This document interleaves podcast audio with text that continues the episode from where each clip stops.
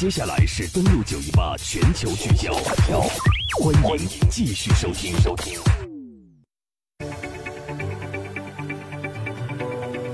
正在直播的国际新闻节目登录九一八，我是陈一，陪您一起打开广播，追踪国际。接下来的全球聚焦，我们的话题来关注到朝鲜半岛的问题。美国总统特朗普之前呢就表示啊，现在是暴风雨前的平静，这句话就引发了外界的猜测。特朗普呢说的就是朝鲜问题。而美国时间的周二啊，本周二，他在接受采访时就明确表态，这就是朝鲜问题。特朗普与美国国家安全团队举行会议，商讨朝鲜问题。而同一时间呢，美国两架 B-1B 战略轰炸机出现在朝鲜半岛上空，对朝鲜进行了武力示威，啊，就是一个威胁。那么韩国媒体则表示啊，特朗普很可能亲临白宫战情室，观看了相关的情况。那么我们先来说一说这个暴风雨前的宁静是怎么回事啊？特朗普最近在接受福克斯新闻采访的时候就表示啊，目前自己说的暴风雨前的平静，指的就是朝鲜问题。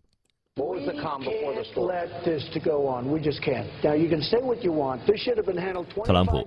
我们不能让僵局继续。你可以说你想说的，这应该在二十五年前就处理好，应该在二十年前、十年前、五年前就处理好。应该有很多人来处理，而不仅仅是奥巴马。当然，奥巴马应该一早就处理好。我们不能让这件事情发生。当时我认为中国能帮上很大的忙。虽然特朗普并未解释这件事情是什么，也并没有说明他的计划，但特朗普也曾经受到啊这个极端组织伊斯兰国进攻这个伊拉克城市摩苏尔的例子为例。他说啊。当时，美国表示，正是由于在发动攻击前呢，前三四个月就透露了相关的计划，那么让对手是有所准备，所以这一次他不会透露太多详细的内容。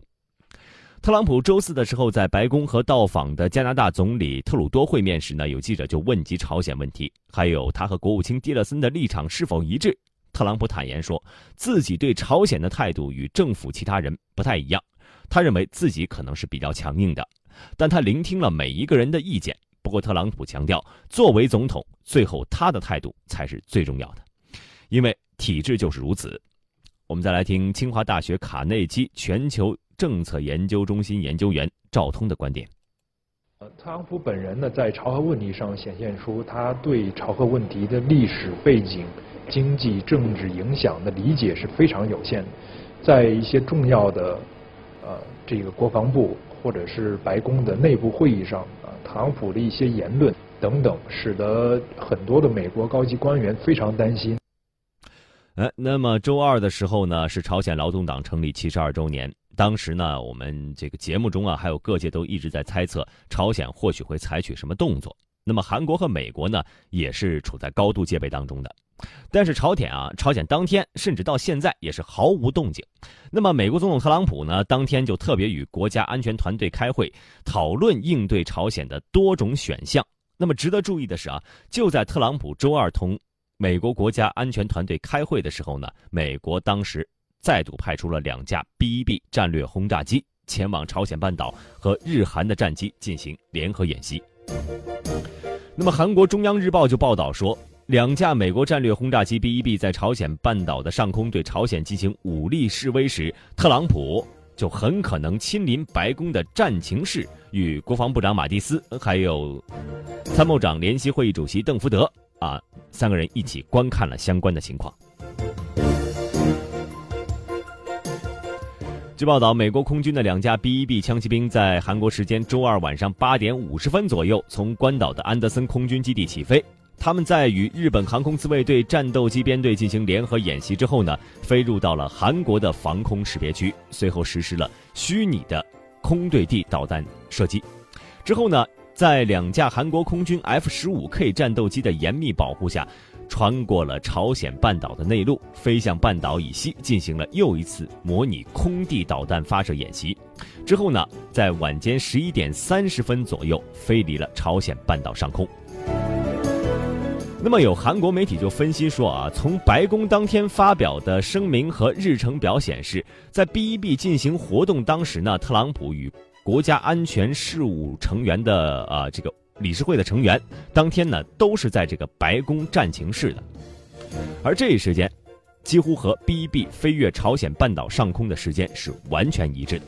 那么，所以就有媒体分析说啊，这个特朗普当时就观看了相关的情况。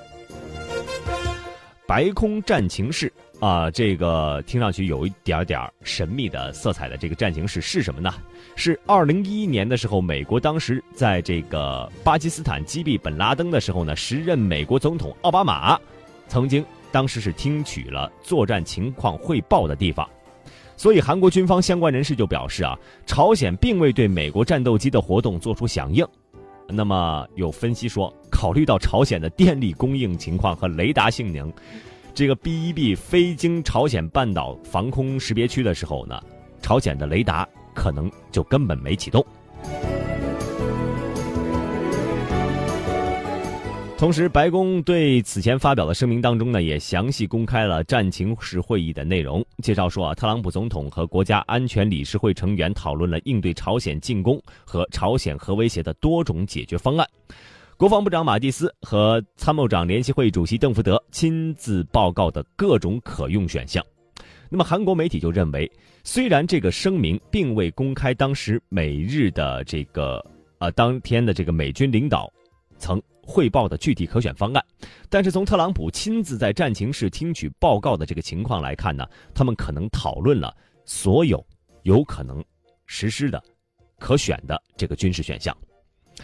不过，韩国国防部长宋永武在昨天周四的时候回答议员提问的时候也表示，美国呢不会在没有跟韩国商量的情况下独自在半岛发动战争。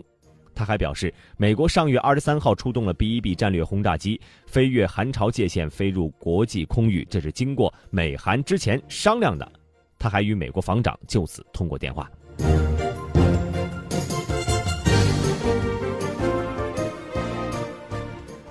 特朗普政府对于朝鲜的态度真的是让人琢磨不透啊，而朝鲜方面就比较清晰明了了，就是两个字儿：强硬。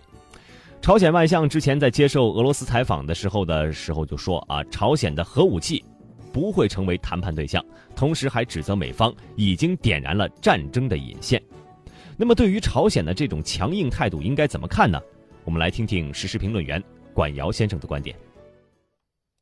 那么，很显然啊。美朝之间的这个口水战呢还在继续，而且呢大有激化的这样的一个势头。那么朝鲜外相李永浩他的最新的访谈可以看作呢是朝鲜方面的最新的一击，也是呢对美国发起的最新一轮的这个舆论攻势。那么就这次专访来说，可以看出来朝鲜方面是非常重视的。那么塔斯社是俄罗斯的官方通讯社，而且呢俄罗斯方面也在强调说前往朝鲜采访是接受朝鲜官方通讯社朝中社的正式的邀请。那么李永浩他作为朝鲜的外务相，在西方世界啊，几乎就是在朝鲜的最高领导人之外，认知度最高的一张朝鲜官方面孔。那么李永浩之前呢，率团参加了联合国大会，而且呢，他在刚刚结束的劳动党大会上已经被提升为政治局委员，进入到劳动党高级领导人之列。所以呢，可以断言塔斯社的。外相专访呢，就是朝鲜方面的一个主动策划，是一个意在影响舆论、对外释放信息的一个精心安排。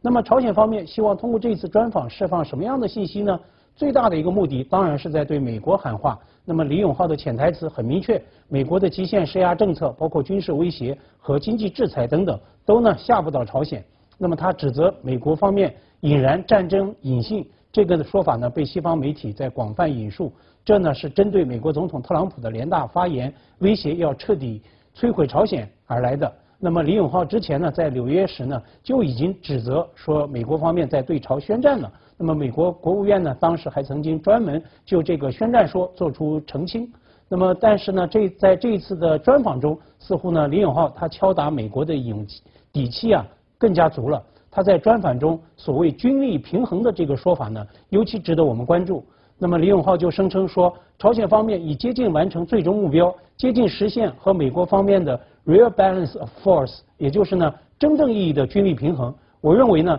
这就是朝鲜外相在明确对外暗示，朝鲜在核弹头小型化、加装洲际弹道导弹上已经可以说是接近完成了，即将拥有针对美国本土的核威慑打击能力。这呢才是所谓对美军力平衡的一个潜台词。